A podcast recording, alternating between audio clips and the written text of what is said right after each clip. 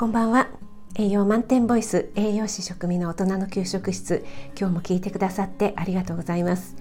このラジオは聞くだけであなたも今すぐ作ってみたくなる聞くレシピ栄養のこと食べ物のことすぐに役立つミニ知識をなるべくわかりやすく配信しています。ぜひフォローしていただけると嬉しいです。YouTube、インスタ、Twitter もやってますのでそちらの方もよろしくお願いします。はい、えー、今日はですね女性アスリートと美アスリートがメイクをすることをどう思う？ということで、えー、アスリートビューティーアドバイザーの肩書きで東京オリンピック出場選手のメイクも担当した元バドミントン選手の花田真澄さんの記事をもとにお話ししたいと思います。ちょうどね東京オリンピックが終わり現在パラリンピックが行われていますがあなたはアスリートがメイクをすることについてどう思いますか？え正直私自身ですね改めて考えたことがなくて体操だったりアーティスティックスイミング など美を競う要素が入っている競技に関しては、まあ、当然メイクはするものなんだろうなと思ってましたしそれ以外の例えば陸上短距離選手とかですね特に外国人選手はちょっとねかなりド派手な方が多かったりするのでいやすごいなとかって思いながら見ていたくらいだったので今回この記事がね興味深かったので取り上げてみました。なぜアスリートにメイクビューティーと違和感を持つ方もいるかもしれません。メイクを取り入れた選手たちからは気持ちのオンオフのスイッチを入れられるようになったとか、えー、自信を持ってコートに立てた。取材の時に自然と背筋が伸びて堂々と発言できるようになったというような声が届いているそうです。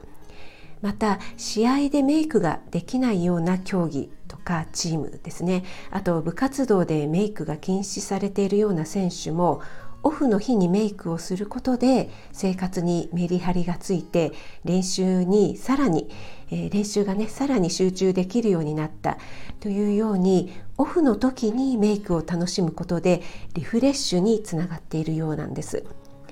で花田さんご自身の体験で高校時代ですね親元を離れてバドミントンの強豪校に入学しそのバドミントン部が伝統的に角刈りヘアだったために、えー、先輩からね伝統だから覚悟があるなら髪を切ってというふうに、えー、キャプテンからね何度も呼び出されて泣きながら髪を切ったという経験が終わりだそうです。その後知らない男子高校生からですねすれ違いざまに「キモ」と言われたことで、え人目人は見た目で判断されるんだなということをね、え体験されたそうです。えー、女子にね角刈りってちょっとすごいですよね。私が高校時代も角刈りとまではいきませんがバスケ部とかバレー部はいわゆるバスケ部カットと言われるようなね、えー、刈り上げのショートカットにしなくてはならないっていうような暗黙のルールみたいのがあったので、えー、私はスポーツには興味があったもののちょっとねそのヘアスタイルは受け入れがたくて入部を諦めたという経験があります。花田さんはそんな体験から、えー、高校卒業後には絶対に綺麗になると意気込んで大学大学デビューを試みるんですけどもメイクの仕方なんかがよくわからなくて、え、またね鍛えられた筋肉のおかげでデニムとかも履けずにおしゃれができないことに悩んだそうです。選手がメイクをしていると競技に集中していないとかチャラチャラしているなどと言われる風潮がある監督やコーチ外部からだけでなくメンバーからも男の目を気にしてるの？とかモテたいの？とか言われたり、え冷や冷やかされたりねすることもあります。団体競技で周りがメイクしてない中自分がメイクすると目立ってしまうので興味があることさえ打ち明けられない選手もいます。えー、彼女は、えー、花田さんはですね、え、アスリートだからメイクはしてはいけない。女性性を封印すべきという風潮に疑問を感じる。もちろんそれで練習がおろそかになってはいけないしメイクを全てのアスリートに強制するつもりはないが自分の自信や魅力を引き出すためにメイクをしたいと思う選手はメイクをすることを当たり前に選べる社会にしたいというふうにおっしゃっています。はい、いかがでしたでしょうか？私はね同じ女性として美しく魅力的でありたいと思うのはある意味女性の本能に近いものなのかななんて思っているのでこの記事にはねなるほどととても共感することが多かったです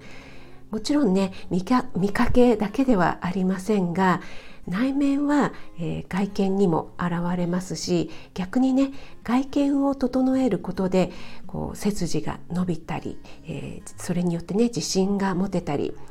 外見に見合った自分になろうと内面を磨くっていうようなね相乗効果になるんじゃないかななんて思いました。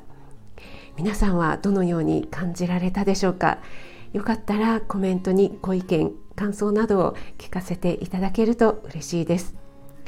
最後まで聞いてくださってありがとうございました。栄養満点ボイス食味がお届けいたしました。